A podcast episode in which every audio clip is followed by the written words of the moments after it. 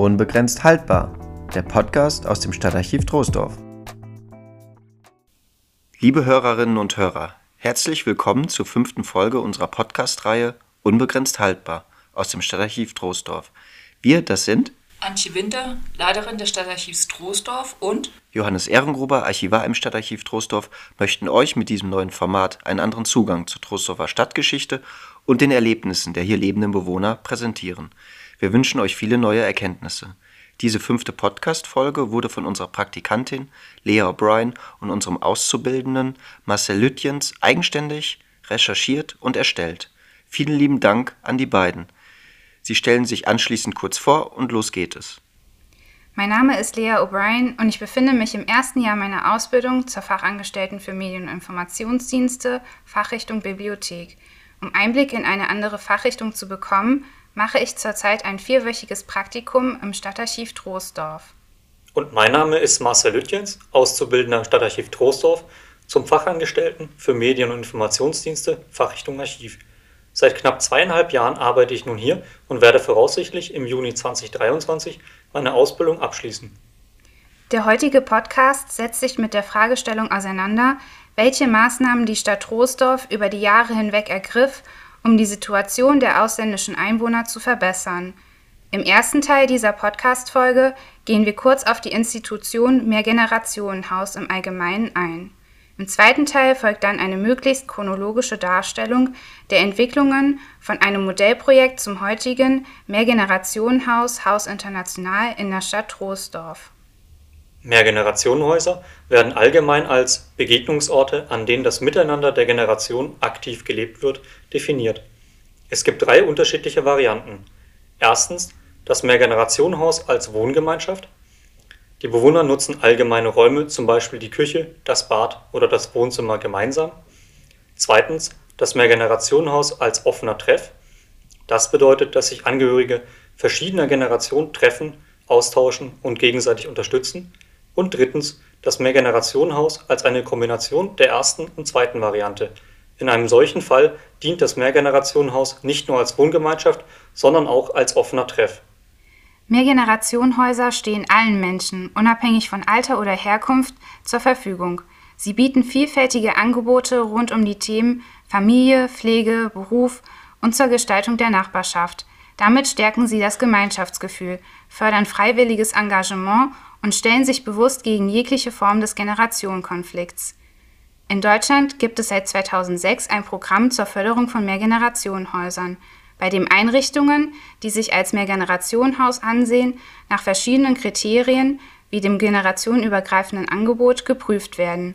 Nach bestandener Prüfung werden sie vom Bund durch Fördergelder unterstützt und erhalten vom Bundesfamilienministerium die Etikette Mehrgenerationenhaus. Bundesweit existieren rund 530 Einrichtungen, die vom Staat als solches anerkannt und gefördert werden. Springen wir in die Zeit vor 1970. Da die Wirtschaft in der Bundesrepublik Deutschland nach Ende des Zweiten Weltkrieges einen regelrechten Boom erlebte, war der Bedarf an zusätzlichen Arbeitskräften entsprechend groß. Aufgrund dessen wurden mit mehreren Ländern, wie zum Beispiel Spanien, Griechenland und der Türkei, ab dem Jahr 1960 Abkommen zur Anwerbung von Arbeitskräften geschlossen. Millionen von Menschen verließen bis zum sogenannten Anwerbestopp im Jahr 1973 ihre alte Heimat in der Hoffnung auf ein besseres Leben. Eine Vielzahl der in die Bundesrepublik eingereisten Migranten wurde vorübergehend in Wohnheimen, meist in der Nähe ihres Arbeitsplatzes gelegen, untergebracht. Später bezogen sie eigene, private Wohnungen wenn möglich, denn die Unterbringung der ausländischen Einwohner war oftmals mit Hindernissen verbunden. Geeigneter Wohnraum war, auch in der Stadt Troisdorf, Mangelware. Im Januar 1971 waren in den Häusern der gemeinnützigen Wohnungsbaugenossenschaft in Troisdorf, die mit der Stadt eng zusammenarbeitete, 36 Gastarbeiterfamilien untergebracht. In städtischen Häusern wohnten drei Gastarbeiterfamilien. Die überwiegende Mehrheit wohnte in privaten Unterkünften. Im März 1970 zählte die Stadt Troisdorf 4000 ausländische Einwohner, im Dezember 1973 waren es schon 6400. Zum Vergleich: Die Anzahl der deutschen Einwohner stieg in demselben Zeitraum von 47.200 auf 50.900. Das entspricht einem Zuwachs von etwa 2,5 Prozent der ausländischen Einwohner gemessen an der Gesamtbevölkerung. Im Januar 1971 fragte die Mendener Rover-Runde eine Gruppe von sechs bis zwölf Mitgliedern der Deutschen Pfadfinderschaft an, welche Maßnahmen die Stadt Troisdorf denn ergreifen würde, um mehr Wohnraum für Migranten zu beschaffen. Darauf antwortete der Beigeordnete Matthias Dederichs Es liegt auf der Hand, dass das Wohnbauproblem für die Stadt nur ein Teilaspekt des gesamten Gastarbeiterproblems sein kann. Sie möchte deshalb im Rahmen der geplanten Begegnungsstätte für Gastarbeiter in Troisdorf-Siegler auch andere Lebensbereiche der Gastarbeiter fördern.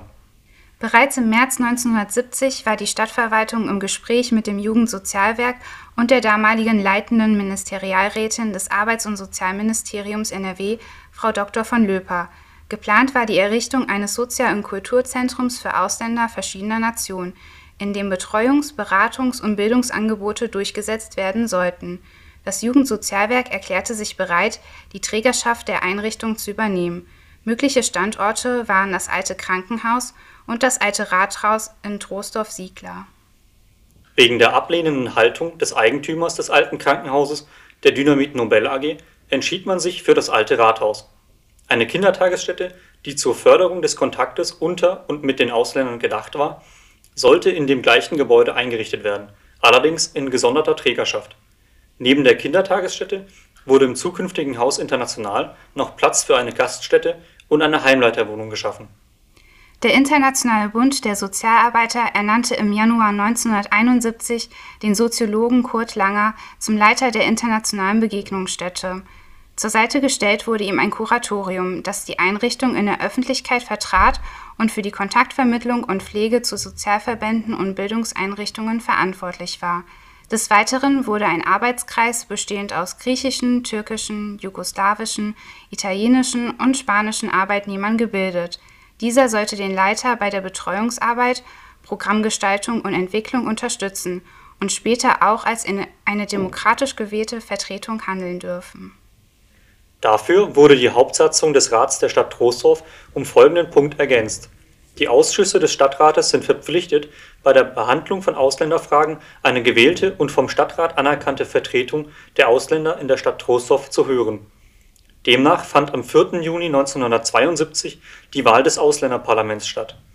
Nach Angaben des Stadtdirektors Gerhardus und des Beigeordneten Dederichs war es die erste Wahl einer Ausländervertretung in der Bundesrepublik, die mit offizieller Unterstützung einer deutschen Stadt durchgeführt wurde. So gesehen war das Ausländerparlament in Troisdorf bundesweit einmalig nach mehreren baulich bedingten Verzögerungen wurde am 15. Juli 1971 die Kindertagesstätte als erster Teil der geplanten internationalen Begegnungsstätte Haus International im ausrangierten Sieglerer Rathaus in Betrieb genommen. Personell besetzt wurde die Einrichtung von einer deutschen Fachkraft, die die Leitung übernahm, und einer griechischen Kindergärtnerin.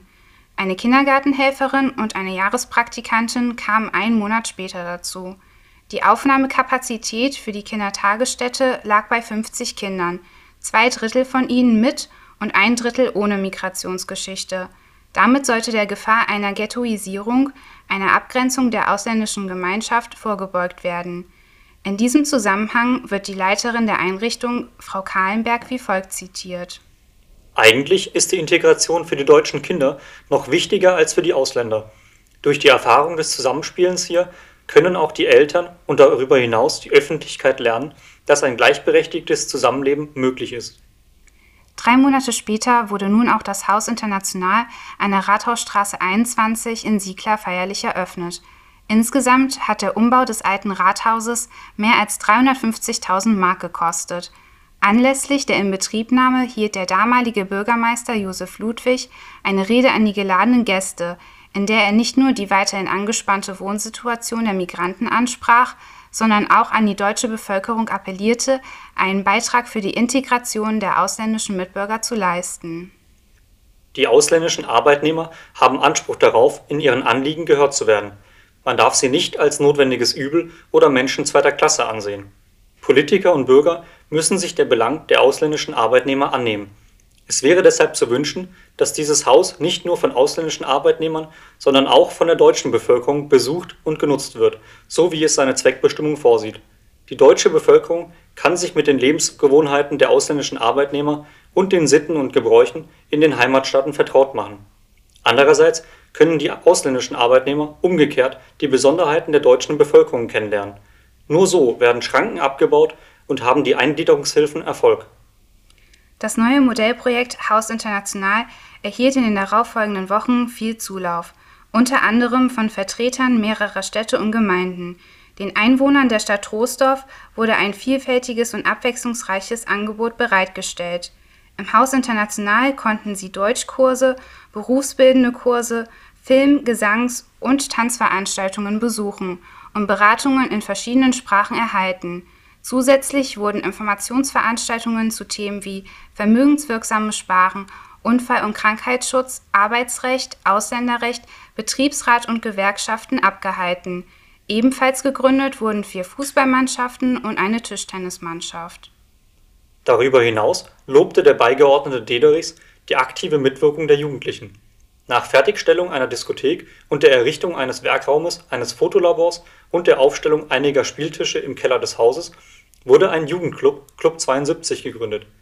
Dieser setzte sich aus Arbeitsgruppen zusammen, beispielsweise für Modellbau, Fotoarbeiten, Rauschgiftbekämpfung, Fahrten und Wandern sowie für Fragen der Lehrlingsausbildung.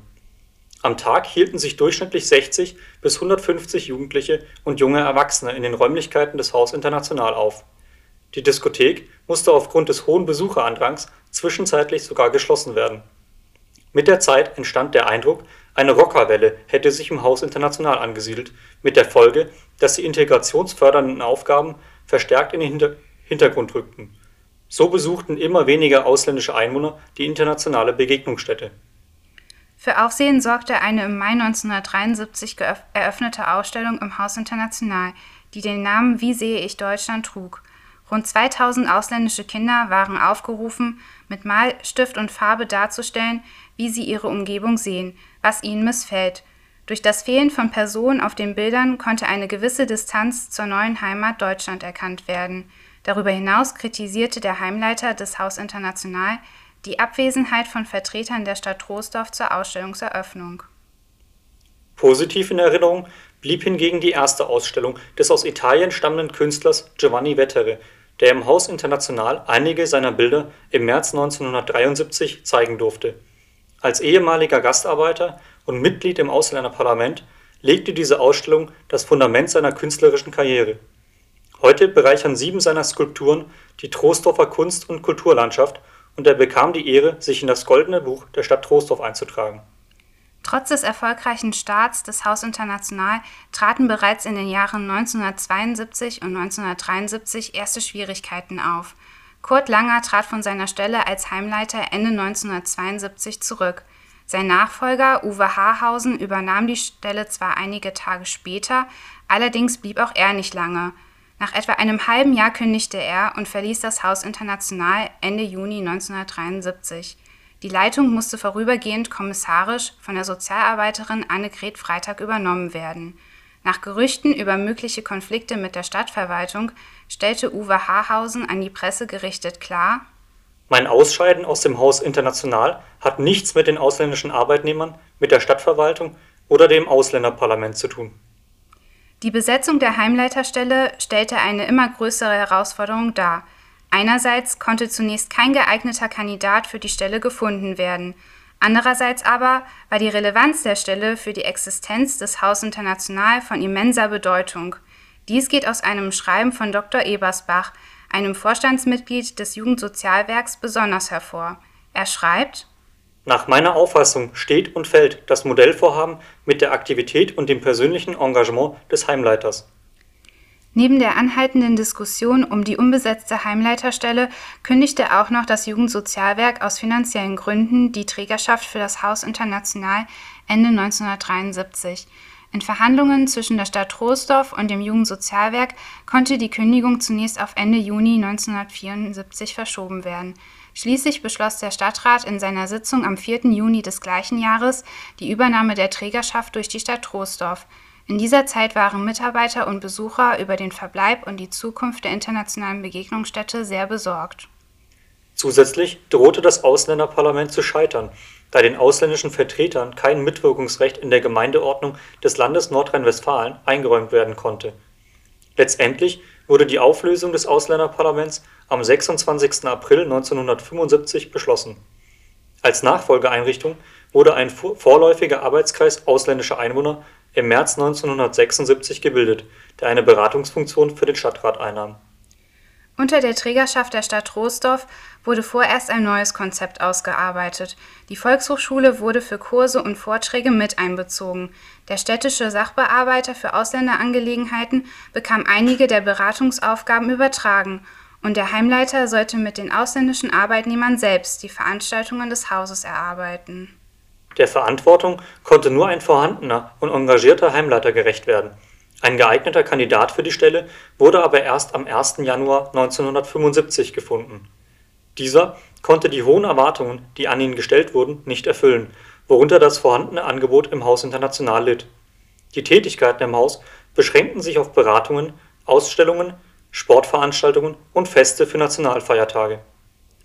Nach der Kommunalwahl im Mai 1975 wurde dieses Konzept erneut verworfen und die Verwaltung verfolgte nun einen völlig neuen Ansatz: die Aufteilung der pädagogischen Arbeit des Hauses in die Teilbereiche Jugendfragen und Erwachsenenprobleme, die beide in einem eigenen Gebäude verwirklicht werden sollten. Da sich im bisherigen Haus International bereits eine Kindertagesstätte befand, beschloss man den Teilbereich Jugendfragen im Gebäude des alten Rathauses zu belassen und den Teilbereich der Erwachsenenprobleme auszulagern. Durch die Aufteilung und das schlechter gewordene Image welches mit dem Namen Haus International verbunden war, erhielten die zwei neuen Institutionen jeweils einen neuen Namen. Das bisherige Haus International erhielt den Namen Internationales Jugendzentrum Siegler. Die neu zu schaffende Institution für Erwachseneprobleme sollte den Namen Internationales Zentrum Troisdorf, kurz IZT, erhalten. Das Internationale Jugendzentrum Siegler wurde nach einigen Umbauarbeiten am 24. September 1976 eröffnet und verfolgte zunächst das Ziel, eine möglichst große Anzahl von Jugendlichen zu mobilisieren. Zur Eröffnung arbeiteten eine Leitung, drei Teilzeitkräfte mit jeweils 16 Stunden und eine Jahrespraktikantin im Haus. Das Programm des Hauses umfasste verschiedene Hobbygruppen, Filmabende, eine Diskothek, Popkonzerte, Vollversammlungen sowie Diskussionsrunden über Politik, Schule, Familie, Sexualität oder Massenmedien. Weiterhin gab es für die Jugendlichen auch die Möglichkeit, ein eigenes Programm oder Projekt zu verwirklichen, zum Beispiel die eigens von Jugendlichen entworfene unabhängige Zeitung. Eine zentrale Aufgabe der Einrichtung war damit die Integration von ausländischen Jugendlichen, um sie vor sozialer Isolation zu schützen bis zum Juni 1977 verzeichnete das Internationale Jugendzentrum Siegler durchschnittliche Besucherzahlen von 60 bis 80 Personen an Werktagen und 150 bis 180 Personen an Wochenenden. Dadurch hatte die Einrichtung einen recht hohen Zulauf. Während Renovierungsarbeiten in den Jahren 1977 bis 1978 änderte sich dies und die Besucherzahlen sanken deutlich Laut Gerhard Stuhlmann, Leiter der Einrichtung, schrumpften die Besucherzahlen in dieser Zeit auf etwa 15 bis 10 Jugendliche pro Tag. Neben den gesunkenen Besucherzahlen gab es noch ein anderes Problem, der Konsum von und der Handel mit Drogen.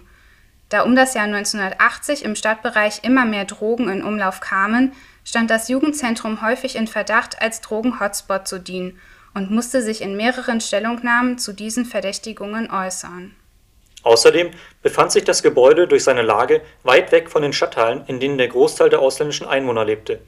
Dies und das unterschiedliche kulturelle Bedürfnis ausländischer Jugendlicher hatten zur Folge, dass das Haus binnen kurzer Zeit überwiegend von deutschen Besuchern aufgesucht wurde. Die Internationalität des Hauses stand in der Kritik. Obwohl die Umstände bereits 1977 bekannt waren, beschloss der Troisdorfer Hauptausschuss die Umbenennung der Einrichtung in Jugendzentrum Altes Rathaus Siegler kurz ARS erst drei Jahre später.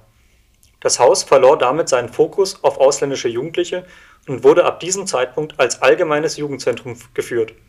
Die Situation der ausländischen Jugendlichen änderte sich jedoch nicht, vielmehr verlagerten sich die bekannten Probleme auf das internationale Zentrum Troisdorf Während das Jugendzentrum in dem bereits vorhandenen Gebäude des früheren Haus International etabliert wurde, musste das IZT komplett neu aufgebaut werden. Am 30. April 1977 wurde es dann in der Hippolytusstraße 11 offiziell eröffnet. Das Haus beinhaltete eine Cafeteria, ein Büro für den Heimleiter, zwei Besprechungs-, Film- oder Fernsehräume, ein Besprechungs- und Beratungszimmer und zwei Gruppenräume. Das feste Personal bestand zu Beginn aus einem Heimleiter, einem stellvertretenden Leiter, einem Hausmeister-Ehepaar, mehreren Sozialberatern und einer Rechtsanwältin zum Mietrecht. Das Internationale Zentrum Trostorf bot neben allgemeinen Beratungsangeboten zu beruflichen und familiären Themen auch eine spezielle Beratung an. Vertreter von Sozialverbänden boten täglich allgemeine Beratungen in den Sprachen Türkisch, Griechisch, Spanisch, Jugoslawisch und Italienisch an. Die spezielle Beratung fand zweimal die Woche statt oder konnte terminlich vereinbart werden. Dafür kamen Fachleute aus den Gebieten der Erziehungs Familien Mieter und Schulberatung in das Haus um die ausländischen Besucher bei ihren Angelegenheiten zu unterstützen.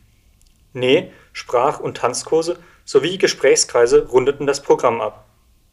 Neben mehrsprachigen Beratungen und berufsbildenden Kursen gab es zahlreiche freizeitliche Angebote wie Familienausflüge in der Region und Kinderfeste, die oftmals in Kooperation mit der Volkshochschule organisiert wurden. Zu den speziellen Angeboten der Einrichtung zählten die sogenannten Frauentage die aufgrund der Unterrepräsentation von weiblichen Besuchern in den Räumlichkeiten des Hauses zustande kamen. Zu diesem Anlass war Männern das Betreten des Gebäudes untersagt.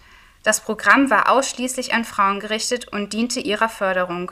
Ab dem Jahr 1979 gab es auch eine Bibliothek, die im Dachgeschoss des Hauses eingerichtet wurde und allen Besuchern zur Verfügung stand. Die Resonanz des Internationalen Zentrums Troisdorf war trotz der hohen Besucherzahlen eher mittelmäßig bis schlecht, da es nicht genug Personal gab, um dem Andrang gerecht zu werden und diesen zu kontrollieren. Obwohl sich das Angebot größtenteils an ausländische Männer richtete, suchten dennoch eine Vielzahl Jugendlicher das Haus auf. Der Grund dafür war die schlechte Lage des Jugendzentrums.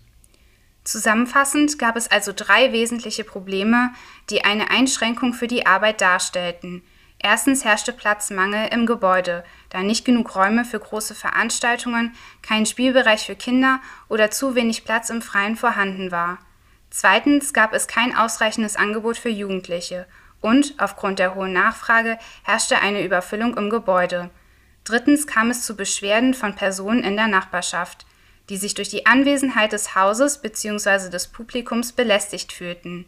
Ein Fall wurde sogar bis vor das Gericht geführt und anhand eines angefertigten schalltechnischen Gutachtens außergerichtlich geklärt. In den 1990er Jahren verlor die soziale Arbeit mit, dem, mit den sogenannten Gastarbeitern immer mehr an Bedeutung. Die Folge davon war, dass das IZT am 14. Oktober 1992 zusammen mit einem Asylbewerberheim in die Schweizerstraße 6 umzog. Dort standen dem IZT deutlich weniger Räume als in der Hippolytusstraße 11 zur Verfügung weswegen das Angebot schrittweise reduziert wurde. Nur fünf Jahre später wurde die Einrichtung als externe Beratungsstelle komplett geschlossen. Die Büros wurden in das heutige Rathaus in der Kölner Straße verlegt und die Bezeichnung Internationales Zentrum Troisdorf ging unter. Und nach einer kurzen musikalischen Pause geht es weiter.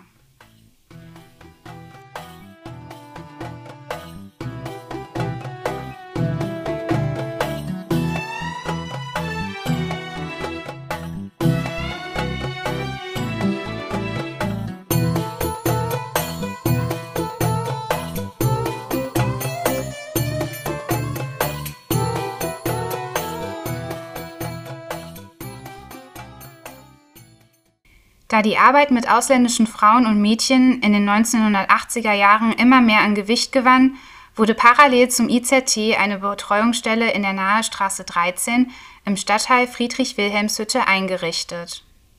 Die Trägerschaft der Betreuungsstelle für ausländische Frauen und Mädchen übernahm die Arbeiterwohlfahrt.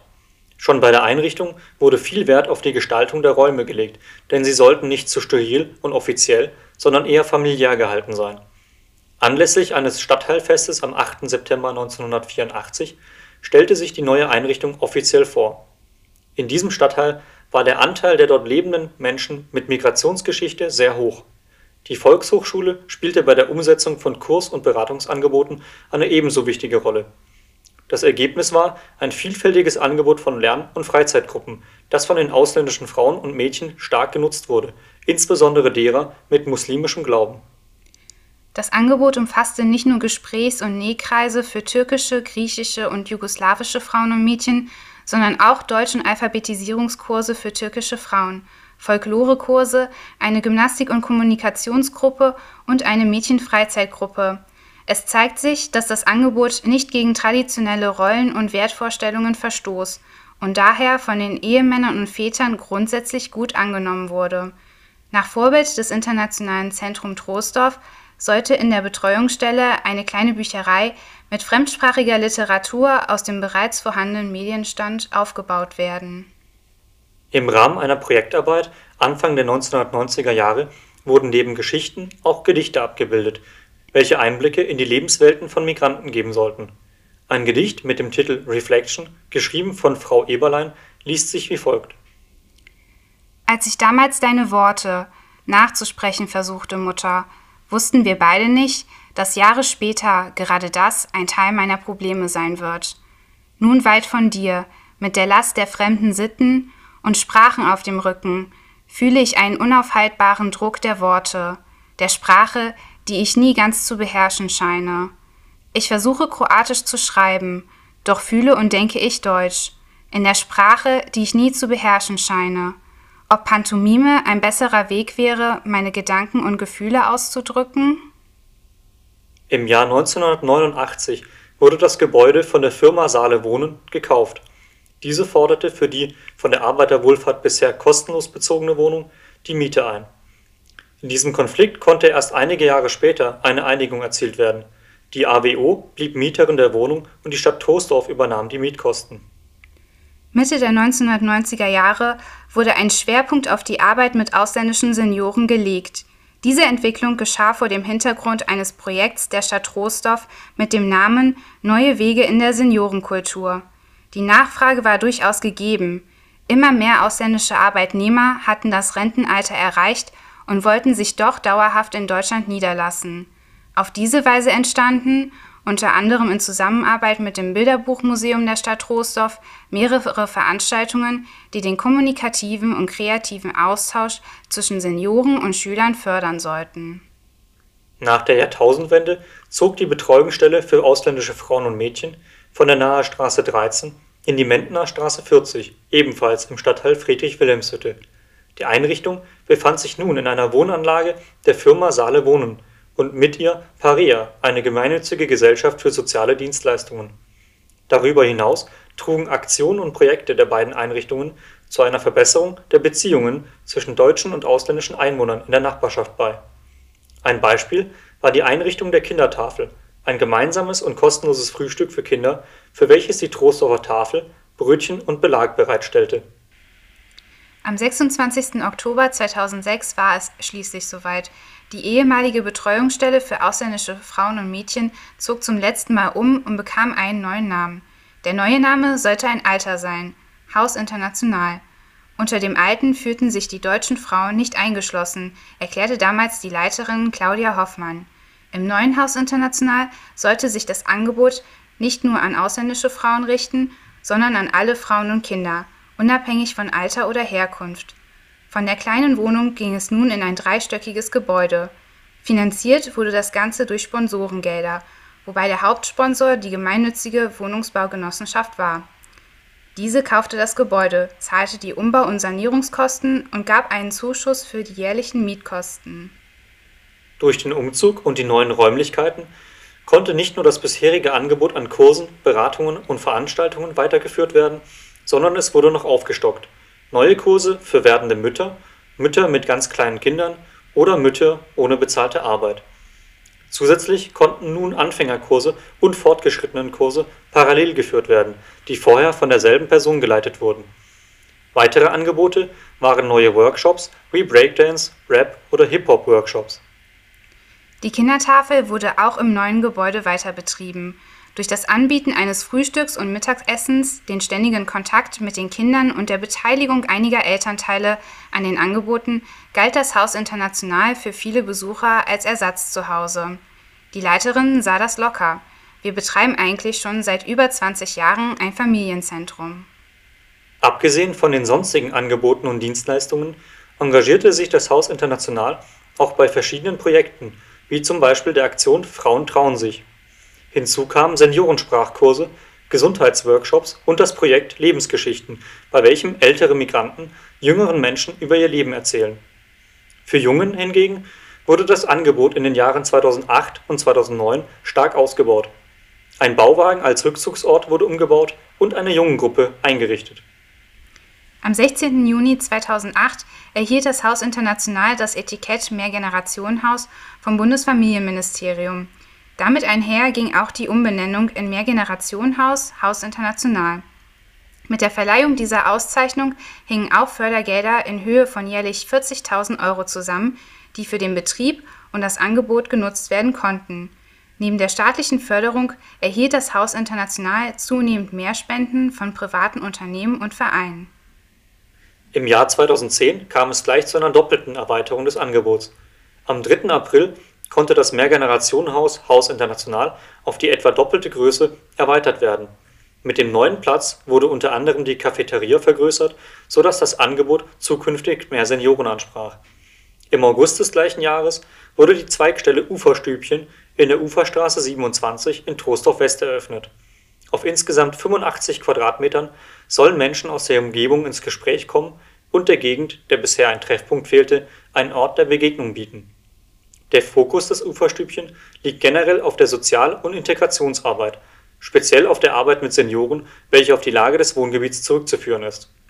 Seit Anfang des Jahres 2012 kooperiert das Mehrgenerationenhaus Haus International mit der Bundesagentur für Arbeit, diese Kooperation soll die Angebote des Hauses stärker in die Vermittlungsarbeit mit einbeziehen und soll den Besuchern des Hauses neue Chancen und Perspektiven, um zurück in die Gesellschaft zu finden, geben. Im Juni 2012 wurde eine weitere Außenstelle des Mehrgenerationenhaus Haus International in der Marienstraße 1a im Stadtteil Oberla eröffnet, das Haus Oberla. Zu den Zielgruppen der Einrichtung gehören Senioren und ausländische Einwohner, auf welche die Veranstaltungen abgestimmt sind. Das Mehrgenerationenhaus Haus International bietet mit seinen zwei Zweigstellen Uferstübchen und Haus Oberla bis heute noch ein umfangreiches Angebot an Beratungen, Kursen und Veranstaltungen. Seit 1971 bildet es mit seinen Vorgängereinrichtungen einen integralen Bestandteil der sozialen Arbeit und des sozialen Engagements der Stadt Troisdorf Liebe Hörerinnen und Hörer, wir hoffen, wir konnten euch einen guten Einblick in die Geschichte des Haus International liefern. In der nächsten Folge wird die langjährige im sozialen Bereich der Stadt Troisdorf engagierte und ehemalige Leiterin des Hauses, Claudia Hoffmann, ihre Sichtweise auf die Geschehnisse rund um das Haus geben. Bleibt also gespannt.